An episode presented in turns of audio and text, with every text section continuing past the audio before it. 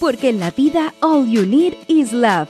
Majo Garrido y Aide Salgado te invitan a revisar el amor en el cine y la televisión. Películas y series que nos hacen suspirar, reír y llorar. Historias y personajes inolvidables. Aquí comienza Crazy Stupid Podcast.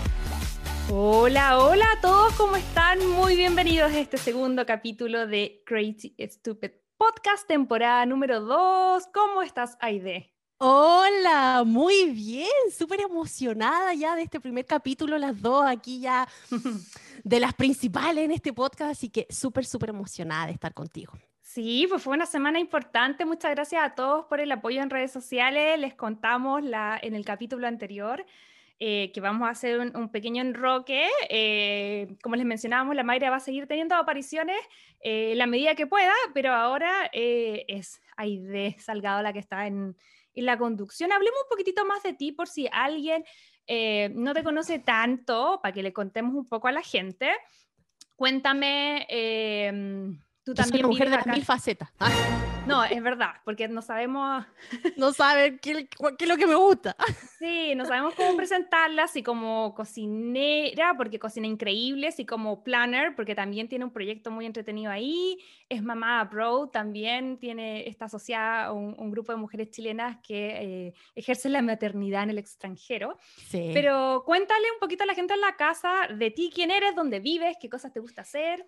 Eh, nada, pues como decías, eh, soy una chilena que vive en California hace ya ocho años, eh, vivo en un pueblito, imagínense ustedes que es como los que viven en Chile, como Casablanca, pero más grande, por así decirlo. Em, y nada, pues acá tengo mi familia, tengo dos hijos preciosos, no porque son hijos, porque son preciosos. Son bonitos, son simpáticos además. Y acá, bueno, de profesión soy diseñadora gráfica eh, y acá aprendí eh, que me gustaba cocinar, fíjate. Así que descubrí eso, eh, tengo mi proyecto de Instagram que se cocina, donde más que nada cocino cositas naturales, saludables, comida, mucha comida chilena. Em, bueno, tú probaste mi empanada. Yo aquí voy de regalona, porque estoy con la idea que cocina increíble. También tenemos otra amiga en el grupo de amigas, la Natalia, de Cocinando con Nati, que también cocina increíble. Entonces yo aquí me siento y mejor regalonear. Sí, sí, así que nada. Y también me gusta, bueno, lo que son los planners, decorar los planners, porque acá en Estados Unidos tengo mucho acceso a, a, esas cosas, no tanto como a veces en Chile que cuesta un poquito más conseguirla. Eh, y ahora último, que la Majo es testigo de mi obsesión. hoy se, obsesionó, pero mal. De, eh, de leer. De un día para otro mm, se me activó el chip en la cabeza de leer y estoy leyendo. No fue de un día para otro, fue porque de vieja Q nos graduamos, eh, hicimos un club de lectura. ¿Verdad, verdad? Y de ahí partió un poco eh, la fascinación. Con, este, no sabíamos ya qué hacer en la pandemia, estábamos mega aburridas. hicimos un podcast, hicimos un club de lectura, ya era como, ¿qué más hacemos? ¿Qué más hacemos? Así que nada, pues de ahí empezamos nosotras con nuestro club de lectura y ahí se me dio descubrí el mundo de Julia Quinn y ahí ya me fui, o sea, me volé. Y ahora estoy rayada. Yo puedo agarrar un poco de crédito en esa evangelización. sí, sí, obvio, totalmente. Y de ahí ya ahora estoy rayando la papa con la Elizabeth Benavent, así que ahí me van a ver posteando cosas de, de, sus libros también. Sí, como la Mayra se obsesionó con Grey's Anatomy, la ID se nos obsesionó con los libros españoles medios calentones. Así que... Le Seguimos con las recomendaciones. Oye, Aide, pero eso, muy bienvenida. Bueno, si quieren eh, seguir más em, todos sus proyectos, están ahí en la descripción del Instagram. Y además de seguir a la idea, ojalá nos puedan seguir a nosotros también. Sí. Eh, ¿Dónde nos pueden seguir para ayudarnos a, hacer más visible el contenido, Aide? En Instagram como Crazy Stupid Podcast. Ahí vamos a ir eh, anunciando todas las películas que vamos grabando y también la idea es que nos puedan ir comentando qué les parecen los capítulos, si tienen alguna película favorita que podamos comentar, dándonos ideas. Eh, sería genial esa parte también. Así es, para que nos sigan en redes sociales, como dijo la idea, Crazy Stupid Podcast en Instagram, en TikTok, que nunca lo usamos, pero también... pero ya lo vamos a, ya lo algún día, algún, día, es verdad. Eh, ojalá nos puedan también seguir eh, en las plataformas donde escuchan los podcasts, porque nosotros somos chiquititos y nos ayuda un montón que para visibilidad que nos puedan seguir tanto en Spotify, Apple Podcasts o Google Podcasts, porque eso le manda la señal al algoritmo para que nos muestre un poquito más. Así que nada, puedo agradecerle a toda la gente que ya lo ha hecho e invitarlos a los demás a que lo hagan. Em, y ya entrando un poco de lleno como al capítulo de hoy día, eh, de como si no fuera así como suficiente los cambios de la última semana, eh, decidimos hacer más cambios también y empezar a ampliar nuestra cobertura de, la, de las películas e invitar más gente, ¿no es cierto? Oye, sí, hoy día tenemos un tremendo invitado. Así es, él es un gran invitado, también podcaster, obviamente un podcast mucho más grande y famoso eh, que, que, este pequeñito de Crazy Stupid Podcast, pero sin duda es eh, un gran comunicador, él es productor, periodista, es chileno y es uno de los conductores del exitoso podcast de teleseries chilenas, eh, Reyes del Drama.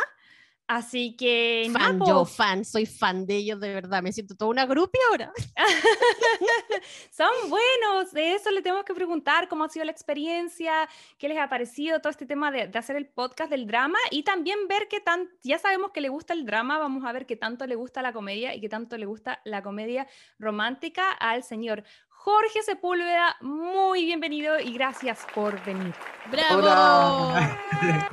gracias por la invitación, José y de, de verdad estoy feliz de estar en este podcast porque igual lo escucho harto. ¿De eh, verdad? que me identifican mucho también las comedias románticas que han, las que han hablado ustedes, entonces Bacán, feliz de estar acá. Muchas ah. gracias. Igual, igual entre las comedias románticas y las telenovelas, ahí hay, pero mucho sí, hay un primo hermano por ahí, ¿no?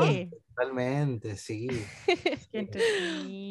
Oye, Jorgito, antes de que entremos como de plano a, a, las comedias románticas y a la película de hoy día, cuéntame cómo ha sido tu experiencia con el tema del podcast, tú junto... Eh, a dos chicos más lideras el, este podcast tan exitoso que se llama Reyes del Drama. Cuéntame un poquito cómo ha sido la experiencia, cumplieron un año, han crecido pero así como rocket, cuéntame cómo ha sido. Mira, la verdad que todo partió, yo las estaba escuchando antes de partir y también me identifico mucho con la historia de cómo partieron ustedes, porque la verdad es que yo estaba ahí ya eh, dos años casi encerrado también por la pandemia eh, el primero de marzo del 2020 me tocó encerrarme porque venía de un viaje y partí la cuarentena como antes que partían las cuarentenas reales, sí. Oh my. Entonces, eso como que ya me, aburría un poco el encierro y estaba como tan colapsado con eso que quise como buscar alguna alternativa y hacer algo.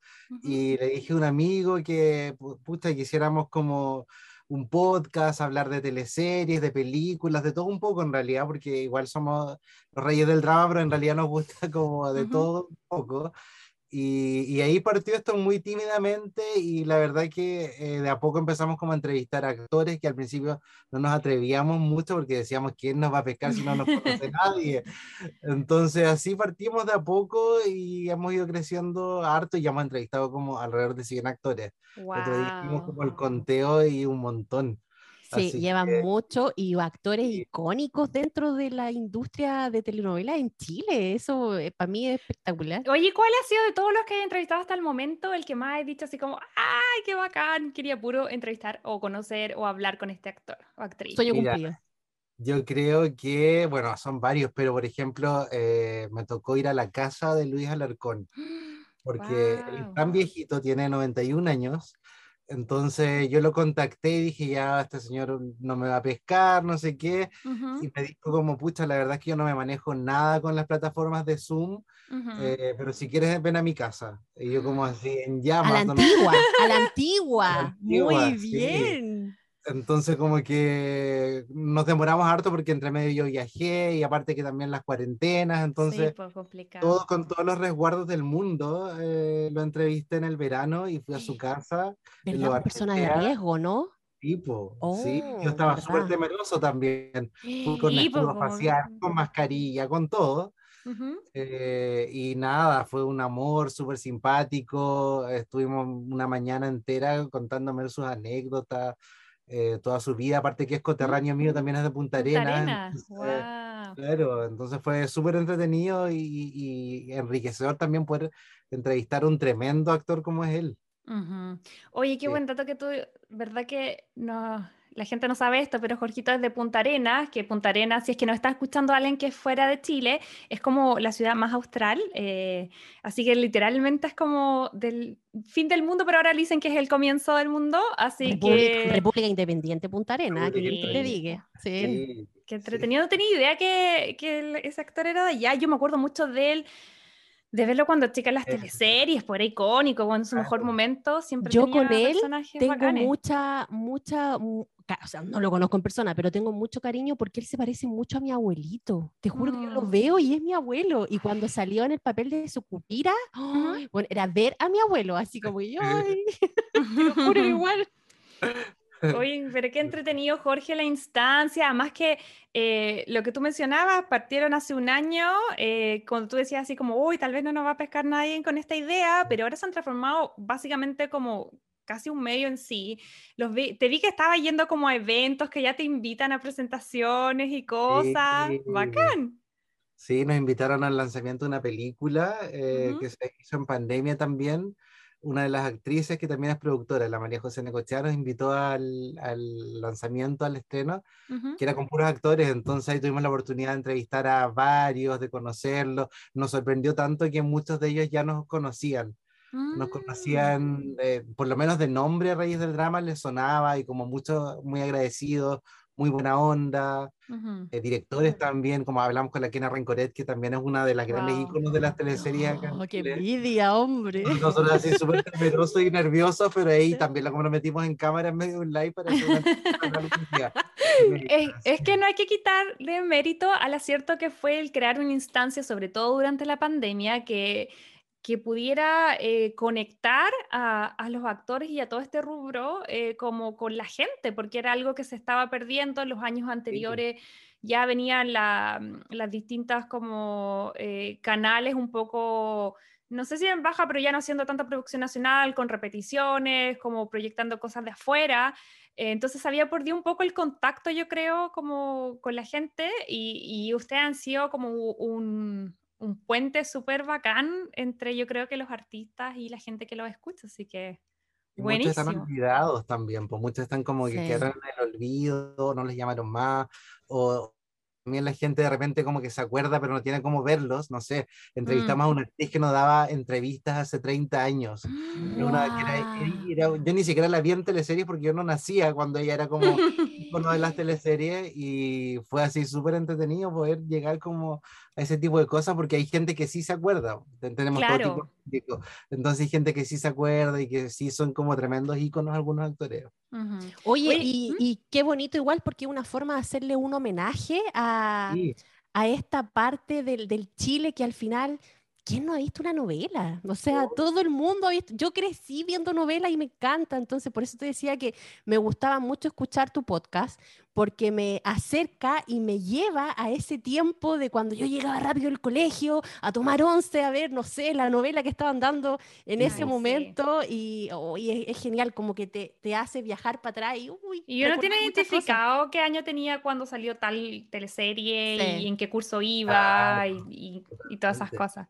Y los actores nos cuentan algunas anécdotas también, que cosas que no, nunca han dicho antes, que pasaron en medio de las teleseries, entonces igual es súper entretenido. Oye, si lo vio que pasan en la prensa, porque que al final ahora le están haciendo la pega a todos los periodistas y de espectáculo, porque onda tienen que sentarse a escuchar el podcast y sacar las medias cuñas y, y, todos los días hay repercusión y rebote en la prensa.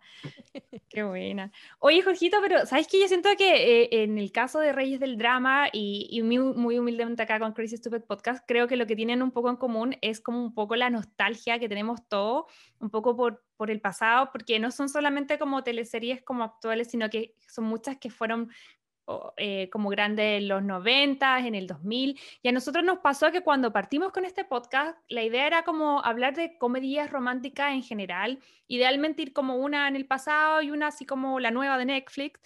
Y, y, nos pasó que con el feedback de la gente nos fuimos dando cuenta que la gran mayoría estaba interesada en revivir comedias románticas antiguas. Eh, y, creo que es lo mismo que lo que pasaba un poco con las teleseries. ¿A qué crees tú que se debe eso? Como esa nostalgia. ¿Fue la pandemia?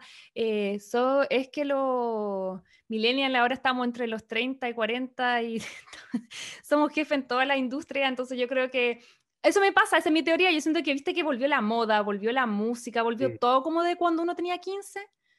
Sí, como que... hay un, florecimiento de la nostalgia en general, como que hablaba eso también con muchos actores que quizás los formatos de ahora eh, son tan rápidos como tan a la pasada y, va, y todos los días van saliendo películas y series nuevas que pasan de un rato, yo ya perdí la cuenta de todas las series que he visto este año, por ejemplo, sin embargo me acuerdo de memoria su cupira. Oye, pero eso, eso mismo... Rompe corazón para mí. Eso mismo, eso mismo de tener que esperar todo un día y a veces todo un fin de semana para saber qué iba a pasar y justo te lo cortaban ahí en la mejor parte. Ahora eso ya no existe. No, ya Tú tienes los resultados de inmediato. Sí, y si no lo buscas en internet, no sé, la misma teleserie ahora que hay una acá en Mega que le va súper bien, eh, ya está paralelamente en los capítulos en HBO Max. Entonces, mm. finalmente la gente que no lo vio lo ve en la aplicación después. Claro. no, yo, yo si no llegaba a la hora que tenía que llegar, me perdía el capítulo y jodía. O sea, no, no, no, no, podía volver a verlo en ningún otro Comprar lado. y novelas nomás. Que claro. es verdad. Sí, pues bueno, acá en Estados Unidos con el tema de los cambios de horario, no sé si te pasa a ti ahí, pero a mí me pasaba que, que como que sé yo, con Saturday Night Live o cosas que vayan en vivo, como que salen en vivo en Nueva York tres horas antes. Entonces, como que si de verdad queréis ver algo, tenéis que arrancar de Twitter, tenéis que arrancar de las redes sociales como para sorprenderte, porque en el fondo nosotros somos el último uso horario de Estados Unidos y, y siempre nos toca la repetición.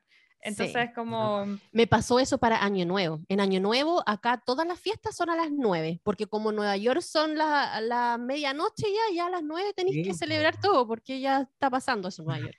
Sí. Pero bueno, oye, pero linkeándolo un poco acá al tema que nos convoca esta, eh, en este capítulo, em, cuando te hicimos la invitación, eh, te preguntamos qué película te gustaría hablar y tú nos dijiste que eh, querías ver esta película porque la habías visto un montón de veces. Em, cuéntame, cuéntame qué película vamos a hablar, anúnciala tú, por favor. Qué simpatía, me encanta. ¡Yeah! Me encanta. Sé que, pucha, quizás estas películas tienen cosas funables de repente, pero nada, o sea, yo no me avergüenzo de decir que me encanta y que la vi un montón de veces. Desde, yo tenía 12 años cuando salió. Eso te iba a preguntar, si te acordáis de la primera vez que habíais visto Mi Simpatía. Sí, yo me acuerdo que, bueno, la primera vez creo que la arrendé en el Blockbuster. Eh, ¡Uh! Punta Arena. Punta Arena. El Blockbuster de Punta Arena, ojo. No, imagínate, o sea. o sea. tú que viviste en la Antártica, debes cachar de que todo Ay, sí, es verdad, llega a esa zona mucho más tarde. no, pero es que a mí ya no, no, no, no es que el Blockbuster a la Antártica no llegaba. Llegaba hasta Punta Arena nomás.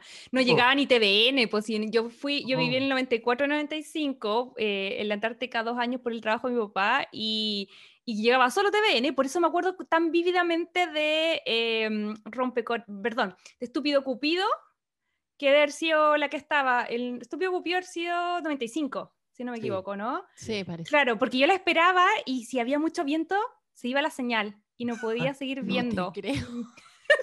Qué triste. Horrible. Pero bueno, oye, retomando ya, fuiste al blockbuster de, de, de Punta Arena y arrendaste la arrendé en VHS y después, bueno, había que devolver la película, entonces tú sonabas. Y, y después cuando ya tenía TV cable, eh, la grabé, me acuerdo, de Cine Canal. Y la, ah, la tengo todavía, yo le hacía portadas, las películas, todo. Ay, de verdad, sigue motivado. Sí, súper motivado con las películas de toda la vida. Oye, y, y, y esta película, si tuviera que decir qué es lo que ¿Qué es lo que te gusta más? Así como la actuación, la historia, ¿te reía? ¿Y qué, qué era lo que te, te, atrajo más de esta película? Pucha, me reía mucho con Sandra Bullock. Yo creo que conocí a Sandra Bullock en esta película. Y de ahí la amé para siempre. Porque la encontraba divertida, encontraba que su torpeza de repente un poco me identificaba en ciertas cosas. Eh, como estas de las situaciones sociales que uno de repente no sabe qué hacer o, o como que siempre mete la pata, es como que todo el rato era Grace. Entonces, siento que, claro, me encontraba muy chistoso esto del concurso de belleza, que tampoco eh, no era algo cercano a mí para nada. Eh, yo creo que también estaba como toda esta onda de, de, Los Ángeles de Charlie que había salido hace poco también. La de Cameron Díaz. La de Cameron Díaz. Sí.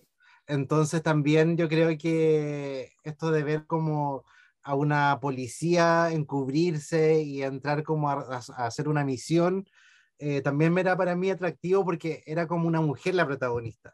Ay, mira qué importante ese tema. Sí, nunca fui fanático de las películas de acción, pero en este caso esto mezcla como acción y, comedia. también. Y claro, es liderado por una mujer que le toca como enfrentarse a todo este mundo y, de cierta manera infiltrarse en, estos concursos de belleza, que a su vez ella le cargaban, los odiaba. Sí, sí. Oye, bueno, para la gente de la casa, eh, Miss Congeniality, eh, que es el título original, Miss Simpatía en Latinoamérica, porque en España tenía otro nombre. Eh, es una película del año 2000 del director Donald Petrie, escritores Mark Lawrence, Kathy Ford y Karen Lucas, y está protagonizada, como bien nos decía Jorge, por Sandra Bullock, Benjamin Bratt y otro actor que destaca es Michael Caine, que hace de Victor Melling, que es una especie como de mentor. Em, del personaje de Sandra. Así que esto es básicamente, eh, la premisa de esta película es un agente del FBI que se debe em, em, como... Ay, se me fue la palabra. Infiltrar. Infiltrar. Es un agente del FBI que se debe infiltrar en el concurso Miss Estados Unidos, ya que hay una amenaza inminente de bomba y queremos evitar esa situación. Así que esa es la premisa que nos da el título de esta película, eh, Miss Simpatía. Así que eso, vamos con la primera sección. El resumen de mi mejor amiga. Mi simpatía es la historia de la agente del FBI, Grace Hart, interpretada por Sandra Bullock, quien es una protagonista ronco muy atípica y desde un principio se nos muestra a esta protagonista como un poco más torpe, tiene como una risa muy característica, como media como que siempre, eh, que va a ser como algo recurrente en la película, y se nos muestra que es una mujer eh, que ama lo que hace, em, que trabaja entre puros hombres. Eh, la vemos de chiquitita que se tiene que imponer en un mundo masculino a través de la rudeza. Así que esta protagonista trabaja con Benjamin Pratt, que es em, el actor que interpreta a Eric Matthew, que es como su, su partner en el FBI, y los vemos que están a cargo de distintas como maniobras policiales. La película arranca cuando se descubre que en el certamen de Miss Estados Unidos eh, hay una especie de amenaza de bomba y se cree que en la ceremonia eh, va a pasar algo. Es muy loco porque la película eh, muestra las Torres Gemelas y habla como de ISIS sin que sea ISIS todavía, porque es como el 2000, se nota que la grabaron en el 99.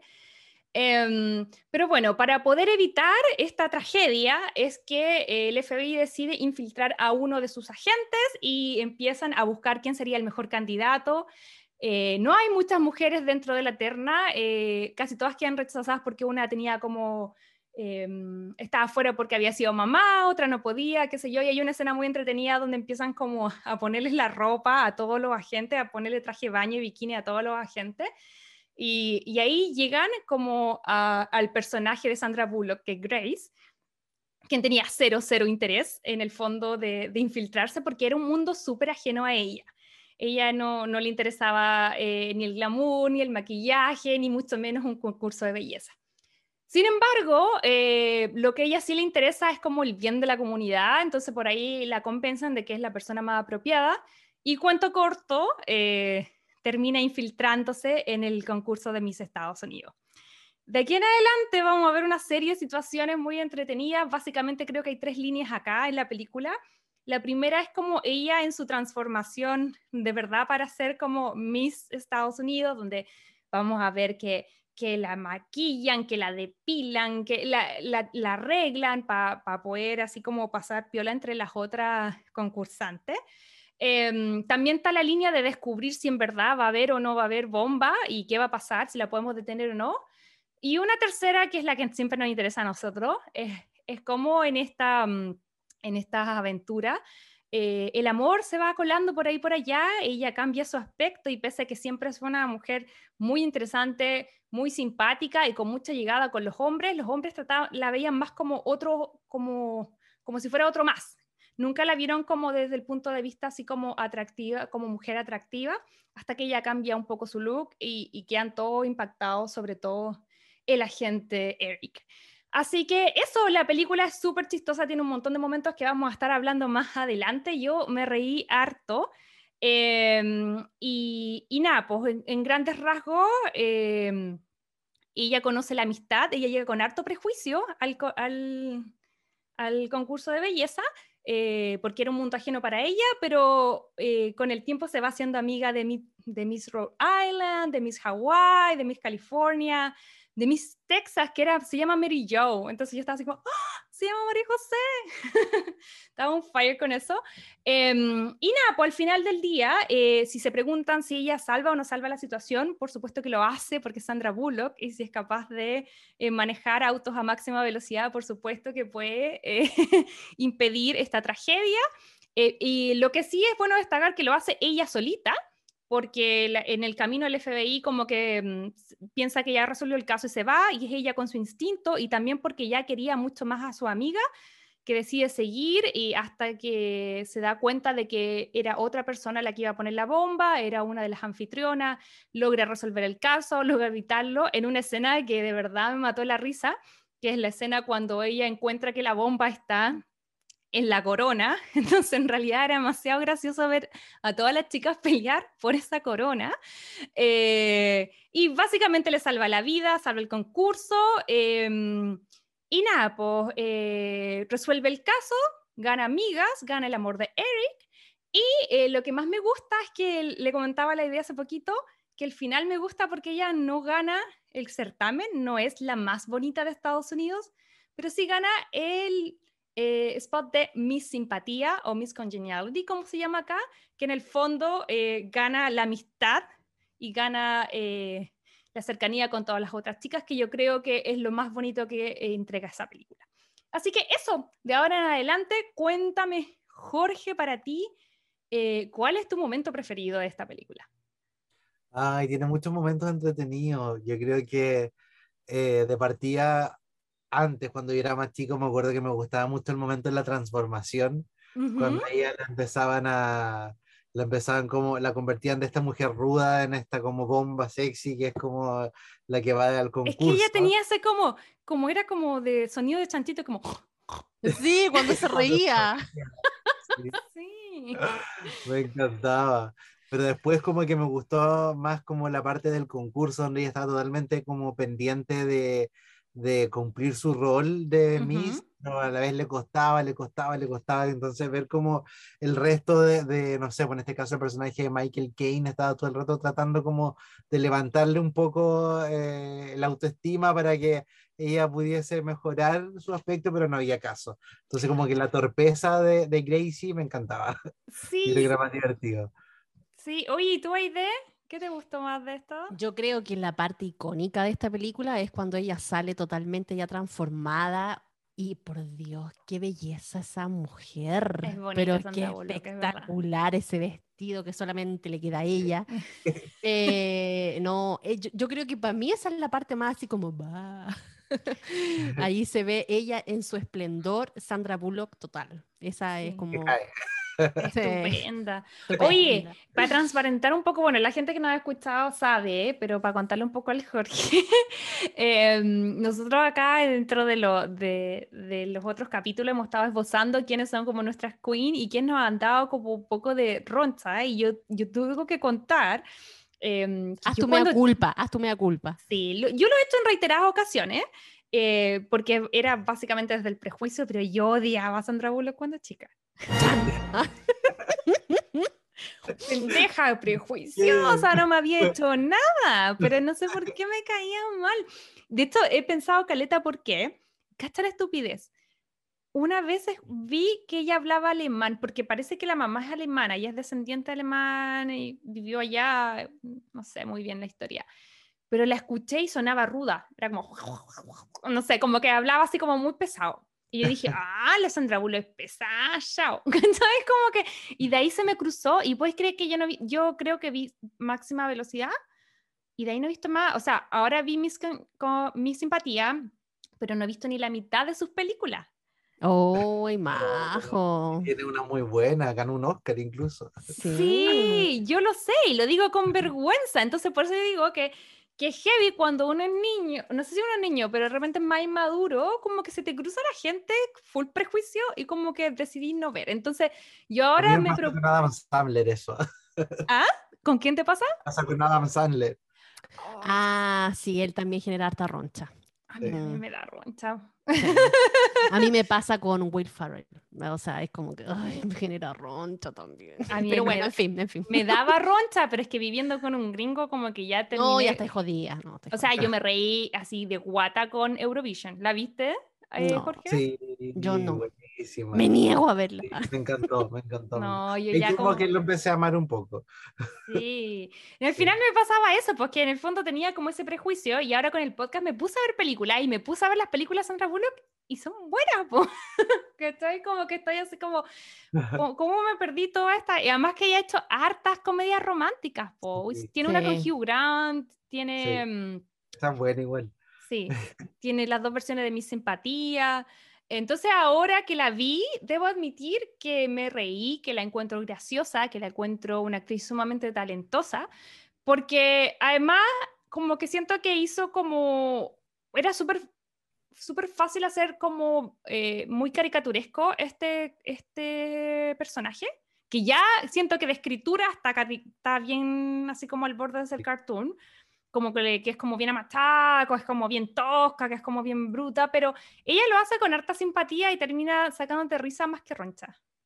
Sí, totalmente. Sí. Oye, y, y cuéntame, em, ya, si queréis súper fan de Sandra Bullock, que ya me dijiste que te gustaba esa parte, em, ¿alguien acá se acuerda de... Eh, yo no entendía cuando busqué los datos curiosos que decía que oficialmente ahora el 25 de abril es el, el día de Perfect Date y así como eh, eh, es como el día de mi simpatía. Y yo, ¿por qué el 25 de abril?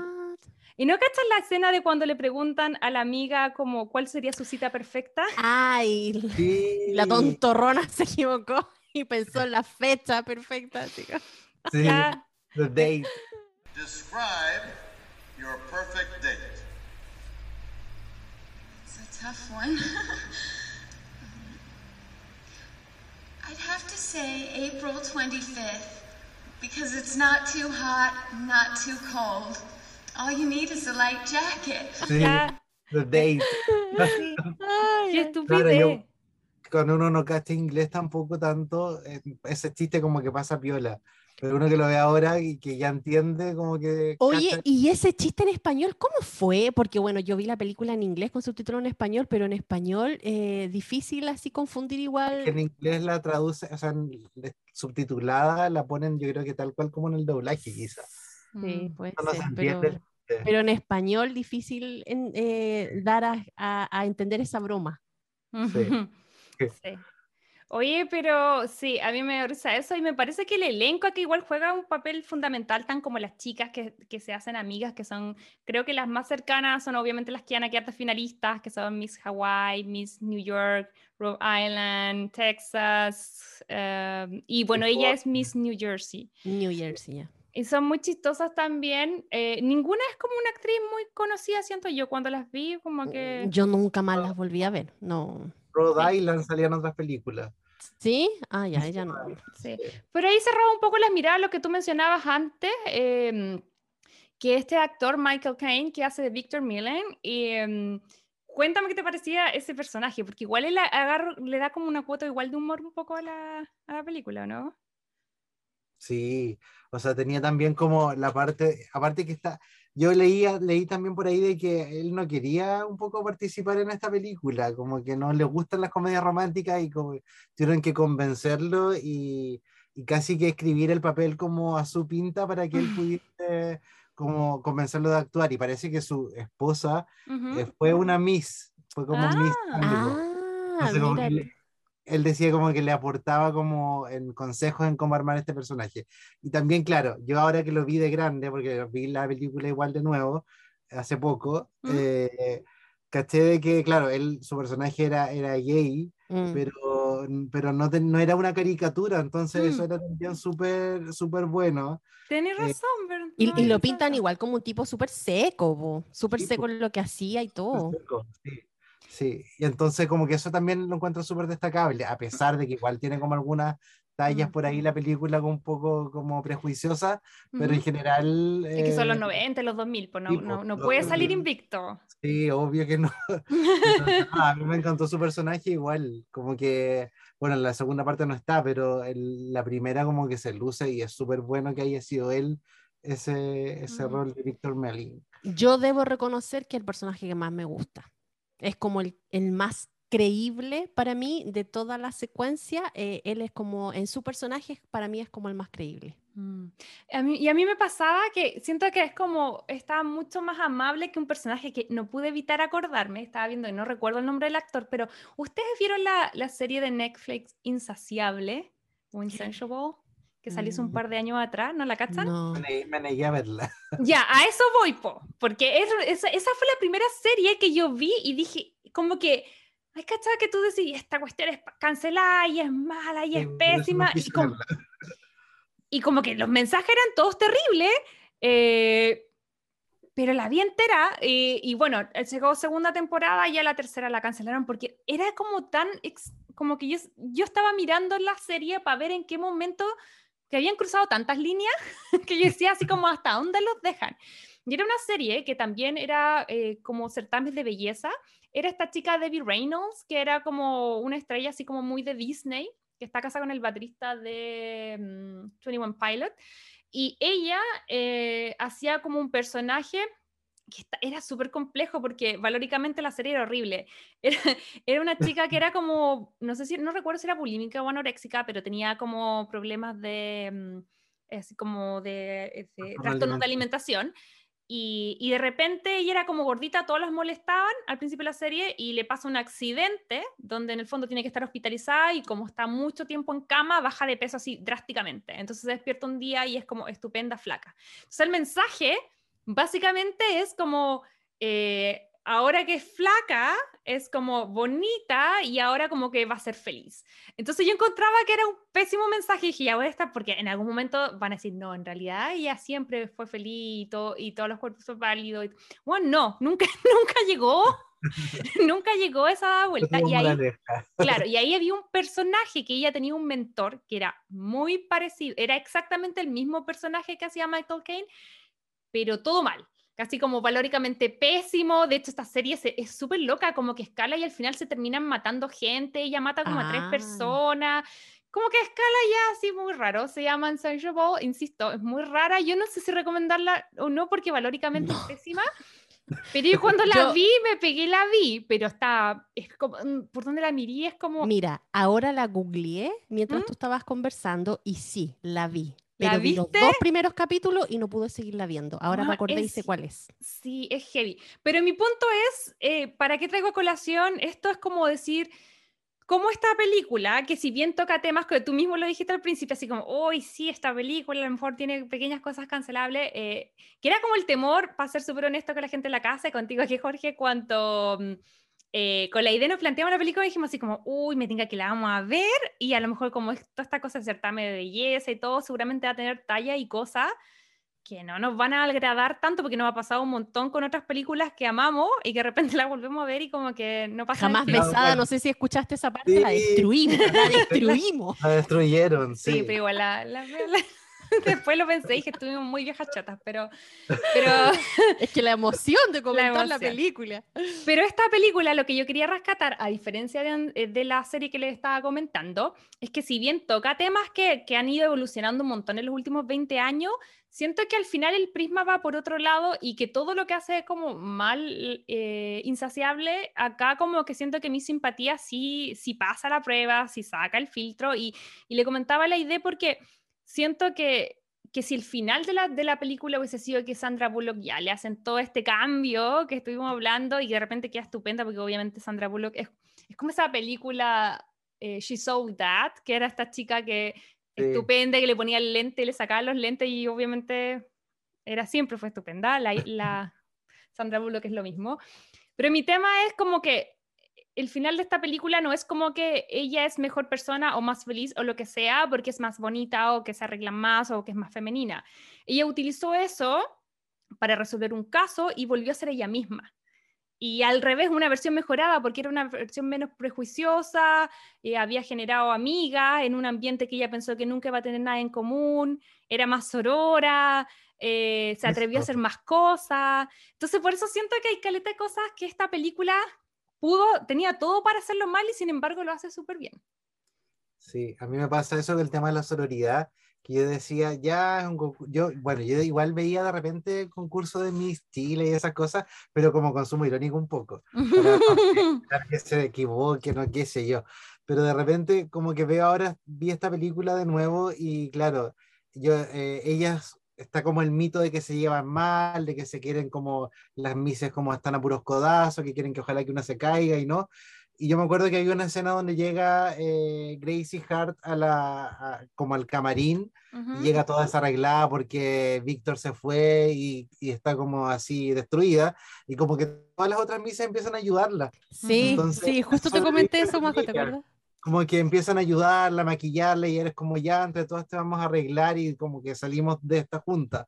Entonces igual eso es bonito porque si bien también se muestra como unión, solidaridad y también toca harto puntos del feminismo igual un poco en la película, cosa que uno no espera tanto de este tipo de películas. Y menos en ese tiempo. Sí, menos en ese tiempo. A mí me da risa cuando ella se da por vencida, igual al final dice, bueno, ¿y la paz mundial?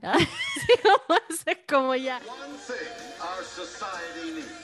World peace. World peace. World peace. Harsher punishment for parole violators, Stan. And world peace. Porque ella también tenía un prejuicio con todo esto que fue derribando eh, con las etapas de ir conociendo a las otras chicas y todo, pero aparte de que es un prejuicio desde el espectador, porque ya es un concurso de belleza, pero también la protagonista tenía un prejuicio con lo que era el reinado y estas cosas de, de concursos de belleza que va derribando a partir de todo. Sí. Sí, es que venía de un mundo muy, muy ajeno a esto, que era este, este mundo como del FBI, lleno de hombres. Y me pasa que que claro, eh, lo que ustedes mencionan, el tema de la sororidad acá es súper importante y creo que si lo extrapolamos nos vamos muy en la ola, no creo que sea la intención de esta película, pero eh, se hace como muy eh, cercano a estos tiempos. Yo siento que con todas estas olas y movimientos feministas que han pasado en el último tiempo, donde todas nos estamos replanteando, donde no todas tenemos la respuesta, pero sí nos estamos replanteando de qué cosas hacíamos bien, qué cosas mal. Yo, lo que yo te decía, eh, yo en su momento era como, ah, me cae mal Sandra Bullock, chao, no, y ahora lo veo de, otra forma, es como, oye, qué prejuiciosa no la conocía, a lo mejor hasta, no sé, de pendeja envidiosa, que ella es estupenda, exitosa, ¿cachai? Y, y ahora trato de no ser lo mismo y, y ver sus películas y darme la oportunidad. Em, es lo mismo que vive la protagonista. Y, también me gusta al final que eso mismo, que el mensaje al final es eh, que todo es válido, porque en el fondo, así como es súper válido me encanta que Grace vuelva a su naturaleza, que, era como a lo mejor menos... Eh, eh, como conectada con la cosa como de ser coqueta o de arreglarse o de maquillarse, que eso también es válido, también las otras chicas por maquillarse o arreglarse tampoco está, el prejuicio que son tontas, entonces al final en eso estamos ahora, siento yo como que siento que todas las mujeres de una u otra forma nos hemos estado como replanteando eh, qué cosas en el pasado a lo mejor habíamos hecho que no eran tan sonoras porque tampoco estábamos como tan absorbidas y no éramos tan conscientes, qué cosas hicimos mal y qué cosas podríamos revertir, entonces en ese sentido esta película sorprendentemente lo hace bien creo yo. Sí, a mí lo, lo que me, me, hizo ruido, eso sí, un poco de esta, de esta película, es, eh, creo que lo comentaste antes, no recuerdo, eh, esta cosa de que siempre las mujeres que trabajan en trabajos obviamente relacionados con hombres tienen que ser poco mm. femeninas. Tienen que ser como toscas, tienen... y no necesariamente es así. Ahí estoy un poquito en desacuerdo en cómo pintan esto. Eh, bueno, igual era los años 2000, a cambiado un montón la mentalidad y todo, pero mm, ahí como que me hizo un poquito de ruido. pero yo tengo una pregunta, a mí me hace el mismo ruido, eh, siento que hay una caricatura y como bien tosca lo que hablábamos, que de repente el por qué, esta es mi pregunta, ¿será real o será como una caricatura que cuando quieren hacer una mujer poderosa en industrias que están rodeadas de hombres, las hacen así como o amachadas o como toscas o como poco femenina y mi pregunta es, yo diría, ah, a lo mejor es una caricatura, pero también me preguntaba si es que eso tiene algo de realidad.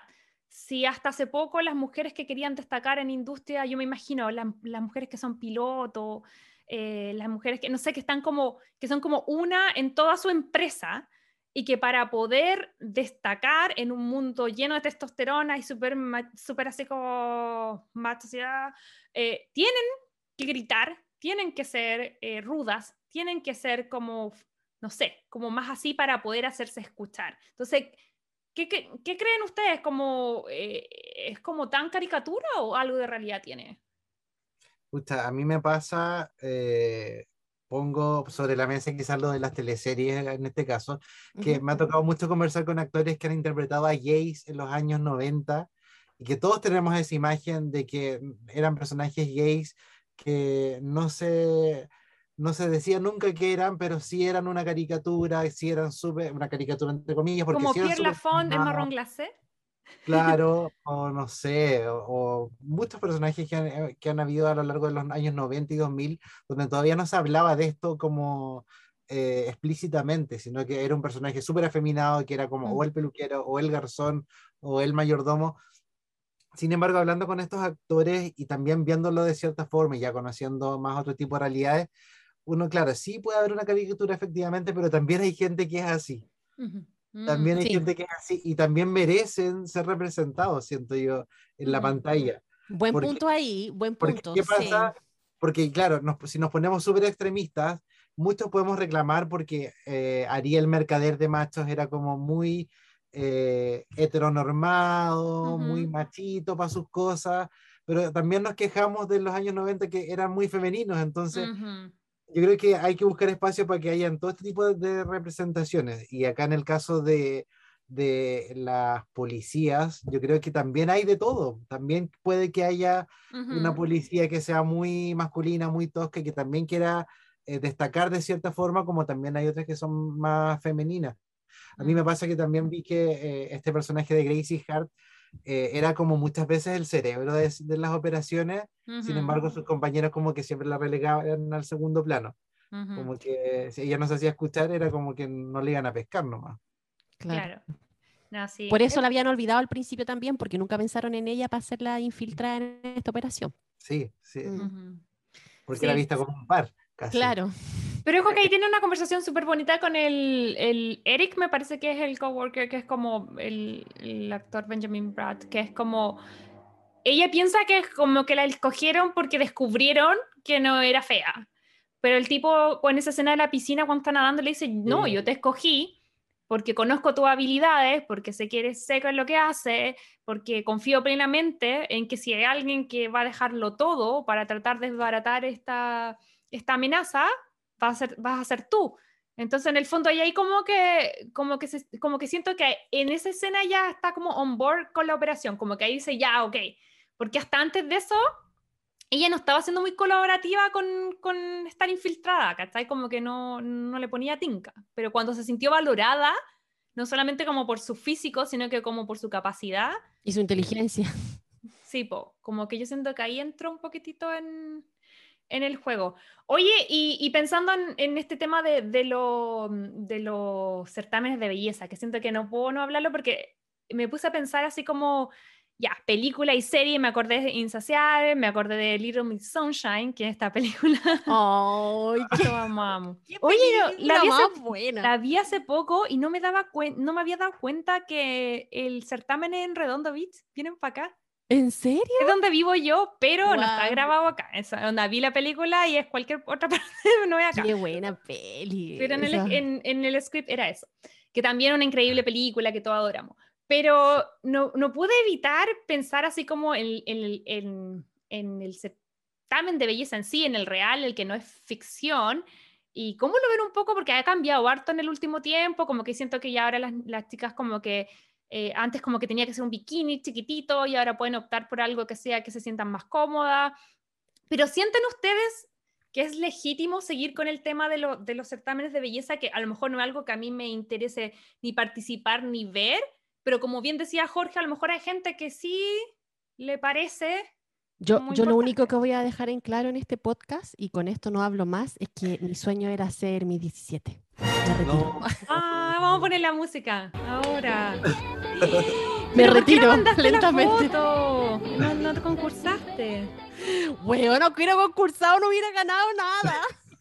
Ay, pero ¿cómo sabía, Aide? Estaría casada ahora con Marc González. Oh, no, no juegue con mis sentimientos. Ah. Con el pollo Valdivia. No, está loco, no. Con el pollo Valdivia. Oye, ¿tú qué opinas, Jorge? De los Justo a mí me pasa que nunca fui muy fan, como te decía, lo veía un poco consumo irónico cuando era chico porque mi mamá lo veía. Eh, ¿Mm? después en Chile como que siento que se perdió de un momento a otro para siempre eso. Eh, y yo tuve una relación hace un poco tiempo atrás con alguien de Colombia. ¿Ya? que era pero súper fanático de, esta, eh, de estos certámenes de belleza, pero así fanatismo. Y, y, dentro de la gente, de los colombianos, de los venezolanos, se da mucho eso de juntarse a ver casi como un partido de fútbol y es como, de verdad es mm, impresionante. Pero obvio, si tienen a las mujeres más lindas del mundo. Sí, mm. yo participé un poco también de esto. Oye, y pregunta, pregunta, ¿Viste en vivo el 2015 el, el, la embarrada de Steve Harvey cuando nombra a Miss Colombia y era Miss Filipinas? Yo lo vi en vivo, lo estaba viendo ahí en vivo y fue como, ¿what? Sí, ¿Y tú me acordé de de baile. sí. Es que ahí quería llegar. me leíste la mente. Con el Oscar, el Oscar, cuando también se equivocaron en decir el ganador del Oscar y al final era la otra película. Lo que pasa es que lo que está diciendo Jorge, bueno, vamos a transparentar. Con Jorgito nos conocemos hace varios años, los dos trabajamos en Chilevisión por mucho tiempo. Eh, y trabajamos en una producción eh, que tuvo una experiencia un poco parecida al error aquel de de, mm, de la misma universo, porque a nosotros nos pasó, ¿te acordáis? ¿En qué oh. estabas tú? Yo ahí te cuento mi versión y cuéntame la tuya. No, porque yo llegué al año siguiente, yo lo vi por la tele. ah, ¿te cuento el chisme? Yo sé quién se equivocó. Majo, cuéntalo. Yo sé quién se equivocó. Oh, chan, chan, chan. Parece que lo supe, pero ya, mira, lo voy a decir en código, después te cuento porque, ¿para qué? Ah, Pero... No, puedo contar cosas a media para qué. Ya, mira, no, lo que pasa es que eso, pues con, con el Jorge, traba, claro, trabajábamos las mismas producciones y eh, en el año, a ver, tiene que haber sido el 2000, eso debe haber sido el 2009, porque yo venía llegando de Suecia y... y mm, y entramos, era la, la, tercera temporada, la más exitosa de Onda. Íbamos al aire el lunes, miércoles, jueves, viernes, sábado, domingo. Vemos toda la semana al aire porque le está yendo increíble. Y para la gente que nos sigue de otros países, Fiebre de Baile es la versión como chilena adaptada de Dancing with the Star, que es como esta, este programa donde los famosos bailan y todo. En esta historia también está la Barbie. Ay, de. Ay, la, Barbie, ya. Perfecto. Ya, sí. Eh, y lo que pasó básicamente es que eh, llegamos a la final de este certamen, que era un concurso de baile, llegan dos, eh, bueno, llegan dos o tres, qué sé yo, concursantes, pero ya a la final eran básicamente dos parejas, que era Rodrigo Díaz, que es un bailarín muy conocido, junto a mi querida amiga Bárbara Moscoso, que la idea también la conoce, bueno, Jorge también que era la bailarina em, que, que, estaba con él, y por el otro lado, ¿cómo se llama el potro Cabrera? No me acuerdo ni cómo se llama. Iván Cabrera. Iván. Iván. Iván, Cabrera, estaba con la, con la Ivana, ¿o no? Sí. Yo creo. Sí. Bueno, en fin, que era otra bailarina también muy simpática y todo. Eh, la cosa es que hubo un error así, pero garrafal y, y, muy parecido a lo que pasó en el Miss Universe. Se dieron los puntajes, eh, qué sé yo, eh, cruzados y, y, se anunció mal al ganador. Pues estábamos todos ahí y no tenía mucho sentido porque Rodrigo Díaz tenía como full como que todo el mundo lo amaba, la gente votaba por él, había ganado todos los programas. Excelente bailarina, aparte. Sí, era seco. Bueno, la otra pareja también eran, eran buenos, pero, pero como que estaba medio cocinado, como que esas cosas que todos saben que va a ganar. Sí. Eh, y la votación era por mensaje texto y, y, al final eh, yo me acuerdo perfecto que Julián FMB abre el sobre y dice así como ganador Iván Cabrera. Y yo siento como un silencio, estaba con un audífono exactamente igual a esto. Primero un silencio, así pero total, y luego yo me tengo que hacer así.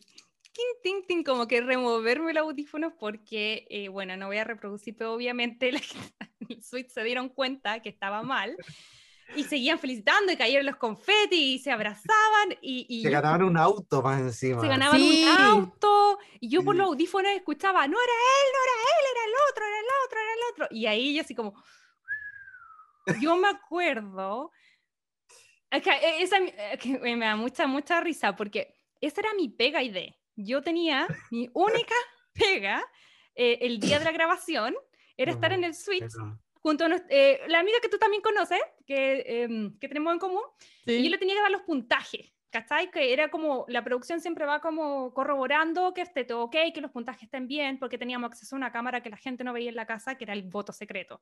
Entonces yo, nerviosísima, yo me acuerdo que después yo me hice un Excel en, mi iPad, así como, porque yo soy pésima sumando y restando, o sea, la peor persona que podrían haber puesto los puntajes era yo. Pero la calculadora Casio ahí no, no, no, te acompañó. No, pero por suerte es que yo, o sea, es que esto, yo me, por eso cuento esta historia, porque yo no... hacer eso en la última temporada y yo estaba muy nervioso. Es, oh horrible, ¿no es cierto? Porque es que, mira, el Jorge puede dar fe. Hay una cámara que es el voto secreto del jurado, que solamente el jurado levanta una paleta que da una cámara que se ve en el switch. Entonces, tu única pega es mirar ese segundo el puntaje. Y si te lo perdiste, cagaste.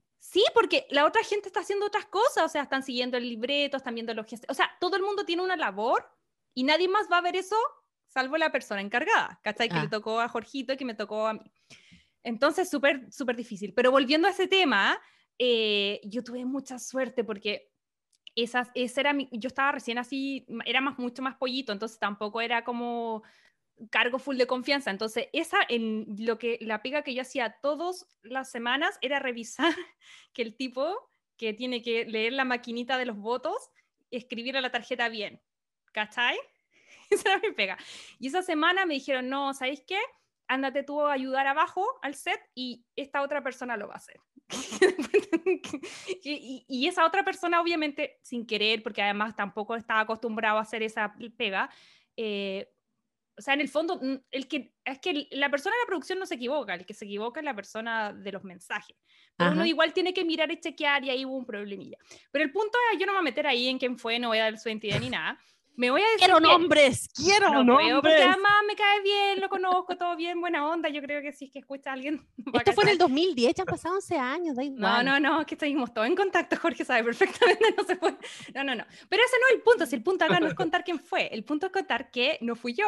Eh, y, y mi mamá me llama por teléfono porque queda la embarrada y mi mamá ¿Cacha? Que yo, esa era mi pega, pues yo en ese tiempo vivía con mis papás y mi mamá me, empieza a mandar mensajes así como, fuiste tú, fuiste tú, fuiste ¡Ahora despedir! Y así como, no, no fui yo, no fui yo. Y yo así, demasiado, como que ese momento me sentí, hay cachado como no estar en el lugar incorrecto en el momento indicado, como que sentí que me rajé, me rajé así como que lo mejor que me pudo haber pasado fue que esa noche... Qué, suerte. No me pusieron a cargo del puntaje, porque igual siento que fue como un momento televisivo igual, como que siento que fui testigo... No hasta el día de hoy. Pero por Dios, le pasa a los Oscar, le pasa a la mi universo. ¿Cómo ¿Tú lo viste eso? Yo ya estaba ya con esto. Tú ya estabas no, en Estados Unidos. Estaba en Chile, estaba en Chile. Sí, sí, sí recuerdo haberlo, haberlo, visto. y me acuerdo que me acuerdo que también tenía amigos como que trabajan en medio y el otro día me mandaron la portada, el otro día ya salió. Me dijeron, me dijeron, mira, esta era la portada original y decía fiebre de rating. la, la, portada que salió fue como fiebre con Doro. ¿Cachai? Así como, sí. Pero bueno, igual los eventos en vivo no está libre de esas cosas. Po. Sí, sí. Es verdad, a quién no le ha pasado. A tiempo. Pero bueno. Oye, pero volviendo ya al tema de, de, la película y para cerrar, ¿cuáles son tus impresiones si tú pudieras decir qué cosas como rescatas de la película? Eh, te voy a preguntar a ti de primero y después vamos, cerramos con el Jorge. ¿Qué cosas te rescatas de la película y qué cosas a lo mejor vas a pasar el filtro y vas a decir, ¿sabes qué? Por esta pasada yo creo que con esto no me quedo. Lo que rescato es que en realidad ella logró superar su prejuicio. Yo creo que eso queda súper claro Eh, y lo otro es que nace la sororidad de ella con su, con su grupo de amigas, que al final se convierten en amigas. Porque recordemos que al final el Miss Simpatía se lo dan después ellas. O sea, no es que el certamen le dio el título de Miss Simpatía, o sea, fue como un reconocimiento de las amigas hacia ella este título de mi simpatía. Entonces ahí ya te das cuenta de que ella pudo lograr romper esta barrera de prejuicio, pudo lograr tener sororidad con ella, encontró un grupo de amigas. Eh, yo creo que eso es como lo positivo que me deja la película en general. Lo negativo es que caricaturizan mucho esta cosa de que la mujer cuando trabaja en ambientes de hombre tiene que ser como, mm, como más ruda. Eh, lo mismo esto que hablábamos de que por qué siempre los gays tienen que tener estos papeles de, mm. de cómo se llama, de tener que arreglar a la niña bonita o de tener que mm. ser el decorador o y todas esas cosas. Pero igual estamos hablando de los de los 2000, entonces mm, también no puedo ser tan drástica. Yo pensé que iba a ir em, peor, yo de, de ser sincera, yo como senté ayer a ver la película y dije, oh, esto no me gusta. Y sabes que creo que tenía mucho más Sí, yo al principio cuando la vi no quedé con una buena sensación. Lo siento, Jorge. no, no, no, no quedé con una buena sensación después de verla, pero claro, después pensé dándole dándole vuelta a todos estos temas, no, igual tampoco es tan, aparte una película. igual yo me reí, vuelta chistosa, yo eso me... Sí, aunque igual lo chistoso de cuando ella se cae a cada rato como que me ponía más nerviosa que lo que me daba risa en realidad, porque esa cuestión de que a cada rato se caía, pero por Dios, mujer, aprende a caminar. Ay, pero yo todavía me caigo en los tacos. No había caminado con tacos, nunca. Ah. No, pero ella se caía hasta caminando sin taco, era como bien torpe en realidad. Es que era parte como de su personaje. Su personaje, claro. Mm. Sí. Oye, a ti, Jorge, cuéntanos que si tuvieras que quedarte con lo bueno y lo malo de esta película, ¿qué sería? Mira, lo bueno para mí, eh, ahora que la vi de nuevo también, es que se empezaba a hablar de feminismo en los 2000 y eso me parece súper interesante y súper también aterrizado. Siento que, siento que claro, si, si vamos a ver una película de Mises, que es una comedia, no podemos esperar tampoco tanto, quizás. es gigante, ¿cachai? Pero siento que eh, es una película que ahora, en el día de hoy, podría funcionar perfectamente porque también tiene cosas divertidas, chistosas, se habla de feminismo. Había una Miss que era lesbiana. Eh, ¿Verdad? La Miss New York. ¿Verdad? Que gritaba al final. Sí. Y se cuestionaba también, me acuerdo que había una productora que estaba en el Switch que también era lesbiana, que ella lo mencionaba. Como... Mm. Entonces ya se empezaba a hablar de eso. Eh, y lo que no me gustó, yo creo que siento que la relación amorosa estaba un poco forzada. Mm. Eh, siento que no debió ser. Y eh, la parte 2, definitivamente no. Oye, sí, ya, antes de cerrar eso, ¿viste la película número 2 o no? Sí. Y mal. Y yo no me acordaba de nada de la película 2, la vi de nuevo hace poco y, y menos ya me acuerdo porque no me acordaba, efectivamente. es olvidable totalmente. Eh, creo que la arreglan como al final de la película, como que se arregla un poquitito, pero eh, es como que Gracie Hart cambia de personalidad. ¿Y cómo se eh, pone? Se cree mucho el cuento de esto de ser la estupenda. Ah, es justo lo que decíamos que había hecho bien. Justo lo que la estábamos defendiendo ya le cagó, no, chao. Pero al final de la película se da cuenta. Ah, ya. Y ahí como que retoma pero ah. en general es mucho más caricaturesca y es mucho más como del chiste fácil mm. y, es como no. Bueno, oye, estamos de acuerdo que esta película de romántica Miss Polaina, sí, ¿cierto? Sí. Pero cero, cero, romance. Sí. ¿Está pegado con chicle el romance con sí, es súper forzado, como dice el Jorge. Es muy forzado y en la segunda parte como que el actor no aparece, me imagino, porque no llegó a acuerdo, porque no le escribieron un rol, pero... o porque simplemente encontró el script como una mierda y chao. Justifica, justifica por teléfono su desaparición así súper mal. Ya. como no debía haber existido la segunda parte. Qué loco eso. A mí me pasa como...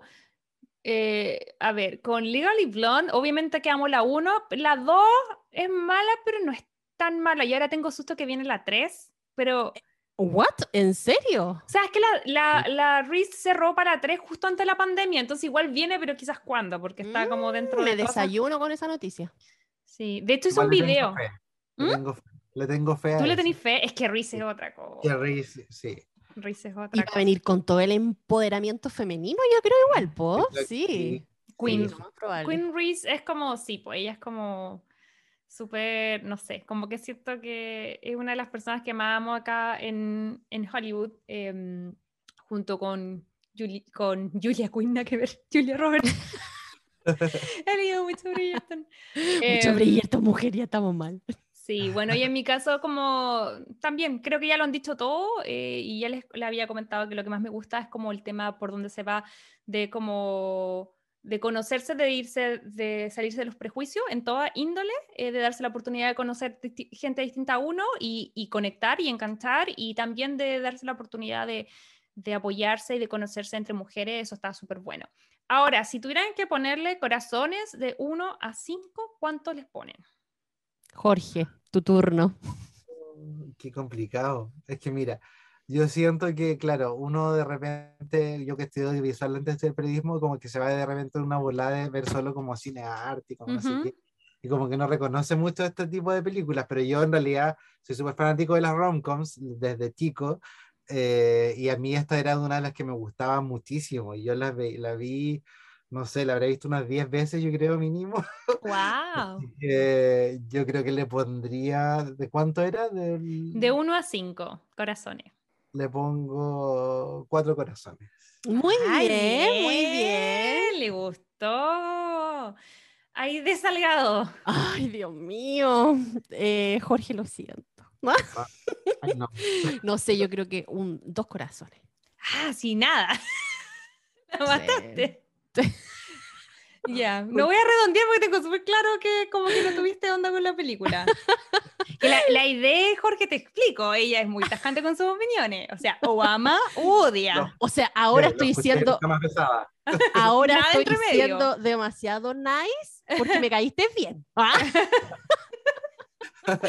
si me hubieran caído mal, olvídate, trozo tu película. No, pero ya está bien. Sí, la idea es eh, poner lo que le provoca a uno y eso es súper bueno porque eh, cuando tú mencionabas esto de ser audiovisual, em, claro, o sea, nuestra escala de corazones nos está incluyendo así como la universi- universalidad de las películas, porque Obvio. en el fondo son otras varas. Esto es como más que nada dentro de, del género y, y sobre todo lo que le provoca a cada A persona, uno, su claro. experiencia personal. Sí. Encuentro maravilloso que te reconecte como con esos momentos tan lindos de estar en el sur, de ir a, a, a rentar cosas al blockbuster, como de conectarte como con tu adolescencia. Yo creo que al final ese es el valor que tienen las películas, independiente de lo que signifiquen para cada persona. Eh, Claro, a mí me pasa que, que a lo mejor para mí eso es como la voz de mi mejor amigo o Titanic, me dan a mí esa, esa Claro. sensación rica, ¿cachai? Esa como comfort food, esa cosa de decir, la puedo ver 20 veces y tal vez no es la mejor película del mundo, pero a mí me hace reír las 20 veces y me hace olvidar eh, Sí. toda la, la embarrada que está en el mundo. Así que bacán. Yo en mi caso, eh, a, di- a mí me pasó que, claro, iba como con el prejuicio de decir, chuta, me tinca que no me va a gustar, porque si no me gusta la Sandra Bullock y no me gustan los certámenes de belleza. Pero ¿saben qué? Como le he dicho todo este programa, yo estuve gratamente sorprendida de cómo esta película que lo pudo haber hecho mal lo hizo bien eh, en varias cosas. Evidentemente hay algunas cosas con las que no concuerdo, muchas de las que ustedes ya nombraron, no quiero reiterar. Pero yo me entretuve, me dejó feliz, me dejó, me entretuvo las, las dos horas que dura. Así que sí, yo creo que eh, si la pillan en el cable por ahí, no están haciendo nada, eh, véanla, se van a reír un poquitito. No es tanto de amor, es mucho más como de, De comedia. de comedia. Sí. Y yo creo que le doy tres corazones. Porque sí, me parece que sí, me, me, me reí, me entretuvo el rato que estuve ahí. Así que eso, esa es mi, esa es mi, mi puntuación. Ya. Así que con esta puntuación le estamos dando las gracias a nuestro invitado de hoy, eh, nuestro productor, periodista y podcaster, eh, Jorge Sepúlveda. Jorgito, muchas gracias por visitarnos. Gracias. Cuéntale a la gente dónde puede encontrar tu podcast eh, y, y tus redes sociales. No, gracias a ustedes por la invitación. Me encanta el podcast que hacen ustedes porque de verdad eh, he visto casi todas las películas de las que han hablado, así que bacán revivirlas y muy entretenido estar acá.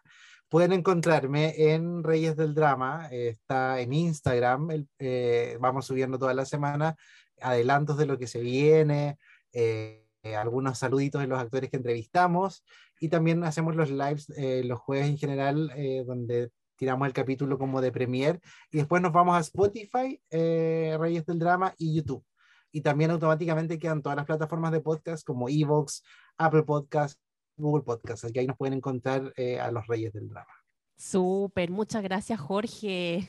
muchas, muchas gracias. Oye, muchos cariños, qué rico poder hablar contigo, no nos veíamos hace tiempo. Eh, no, pues muchos, muchos cariños para ti, los mejores recuerdos de verdad. Con, con Jorgito trabajamos muchos años juntos en Chile y me recuerdo una época muy linda, así que no, muchas gracias. Mi primera nota la grabé contigo, José. Oh. ¿Verdad? Tienes razón. Oye, sí. Oye, Jorge, y está de más decir que California te esperamos. Así que cuando venga nomás, aquí le hacemos tour, lo llevamos a pasear. Tengo unas viñas por acá. Oye, sí, la, idea, la idea vive al lado como de 20 viñas. muy bonito. Así que, y nosotros somos patúos, tiene una casa grande, así que cuando invita, nosotros nos vamos todo el fin de semana, todas las amigas, marido, hijo, todo para allá. Así que nada, pues eh, cuando venga a California, acá lo esperamos. Feliz, súper, un abrazo chicas, muchas gracias por, gracias. Besos. Recomendados. Bueno, y esta semana en Roncomendados les traigo eh, una que es parte de una obsesión, como les hablaba al principio. Obsesión. eh, chiquillo, estoy rayada con Elizabeth Penaven, lo siento. y eh, bueno, ahora me estoy leyendo el libro de Fuimos Canciones y me enteré que Netflix va a sacar ahora el 29 de septiembre eh, la película que es, eh, en realidad es un extracto de los dos libros que tiene ella, que uno se llama Fuimos Canciones y lo otro es Seremos Recuerdos. Entonces esta película abarca un poco estas dos historias. Eh, así que se las recomiendo, eh, sale el 29 de septiembre en Netflix y es de esas películas románticas que me tinca que van a estar demasiado buenas. Oye, cuéntale un poquito a la gente en la casa de qué se trata, para ver si enganchan o no con esta, con esta eh, película. ¿De qué se trata el, el Somos Canciones? El Fuimos Canciones. El Fuimos Canciones. ya le cambié, ya le cambié el tiempo verbal. el Fuimos Canciones se trata de eh, una chica en primera instancia, que es Macarena, eh, que ella tenía un novio, terminaron y después de tres años se vuelve a encontrar con este novio. Pero en paralelo también cuenta la historia de sus otras dos amigas. Entonces ahí hay como tres historias en una en realidad ¿Y a ella le gusta hacer eh, eso? Me, me, me, atrae como... Sí, como, sí, como que eh, me he dado cuenta que le da harto protagonismo a estas amigas. O sea, a pesar que son personajes secundarios, igual tienen historias súper eh, contundentes y al final quieres saber más y quieres leer más sobre la historia de ella. Así que, no sé, yo estoy enamorada de cómo escribe Elizabeth Benavent. El segundo libro no lo, no lo he leído. sé que la película, como te decía, es un mix de las, dos de las dos historias. Eh, así que nada, estoy súper intrigada, quiero puro ver la película. Así que eso, chiquillos, por un lado. Eh, y por el otro lado, porque yo estoy muy romántica para leer, eh, también tengo otra historia que se llama La última carta de amor, en nombre en español, y en inglés es The Last Letter from Your Lover. es una película. Oye, pero qué romántico ese título, por Dios. Es una película basada en un libro de Jojo Moyes y es ultra mega romántica. Oye, o también está rayada con la Yayo Moye, porque cuéntale a la gente que en el club de lectura de viejas chotas que tenemos, tú hiciste la recomendación este último mes que también era Yoyo Moyes, pero era bien bueno el libro. ¿Cómo se llama? Sí, eh, eh, Te daré las estrellas. También aprovechemos recomendarlo, que está súper Te daré las estrellas. Eh? Ay, espérate, me entró la duda. Yo también lo tengo por ahí. ¿Te regalo las estrellas? Te regalo las estrellas. Algo con las estrellas. Google a lo mejor. Sí. Oye, y recomendación, si es que hay gente bilingüe que nos está escuchando acá y quiera leerlo en inglés, eh, tiene 400 páginas, en español tiene 500. Aide no nos había contado esa parte porque se lo está escuchando por audiolibro. Te regalaré las estrellas, ese es el nombre. Uh. había dicho te regalaré las estrellas, no me acuerdo. Sí, estaba bien. Está bien, ¿ves? Eh, ya, entonces el libro se llama eh, Te regalaré las estrellas en español y mm, también es un libro de un grupo de mujeres o sea, la, no, po, no, nada que ver. ¿Qué estoy Regalaré estrellas, sí, son cuatro mujeres y ah. empiezan a hacer la biblioteca itinerante en Estados Unidos. En, Estados Unidos, pero esa es la historia del libro de nuestro club de lectura. Sí, pues es que te fuiste para allá, ya vuelve, ah, que tenías gente confundida, ya, ya. Igual se puede integrar a nuestro club de lectura, nos dejaron un mensajito en Instagram, que ya saben es Crazy Stupid Podcast, y dicen queremos leer con ustedes, vieja chota, y la aceptamos. Sí. Uy, que sería entretenido eso. Sí. Nos juntamos una vez al mes por Zoom a comentar del libro. Obviamente también comentamos sobre nuestra vida, que son como tres horas. y hablamos 40 minutos del libro y cuatro horas de nuestras vidas con un buen vinito. Lo pelamos a todo el mundo. Eh, pero si alguien se quiere integrar, full bienvenido. Full bienvenido. Podríamos a, lo mejor dejar la lista, así como en el Instagram, y decir, ya chiquilla, este mes vamos a leer esto. una de esas podemos generar un club también.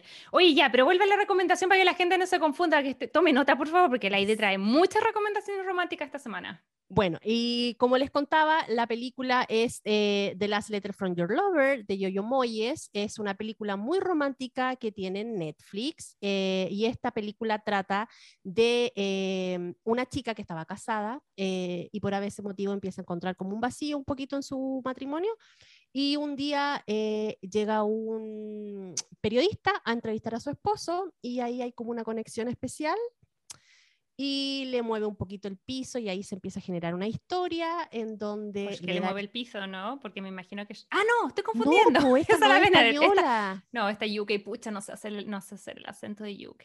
Solo me sale como abuela de Harry Potter. Así que y ahí se va dando una linda historia de amor, eh, pero esta historia de amor eh, es eh, descubierta por una chica muchos años después que es una periodista nada que ver con la historia de ellos, así como, y ella se encarga como de, de revivir esta historia olvidada. Ay, qué entretenido, o sea, tiene algo de misterio, romance, eh, está bien entretenido, entonces, ¿cómo se y llama? Está ambientada en dos épocas, en la época en donde se conocieron los personajes principales y en la época donde está esta chica que es periodista y descubre la historia. Perfecto. ¿Puedes repetir los dos títulos de las cosas que estás recomendando y dónde encuentran para poder ver estas recomendaciones? Lo encuentran en Netflix. El título en español es La última carta de amor y el título en inglés es The Last Letter from Your Lover.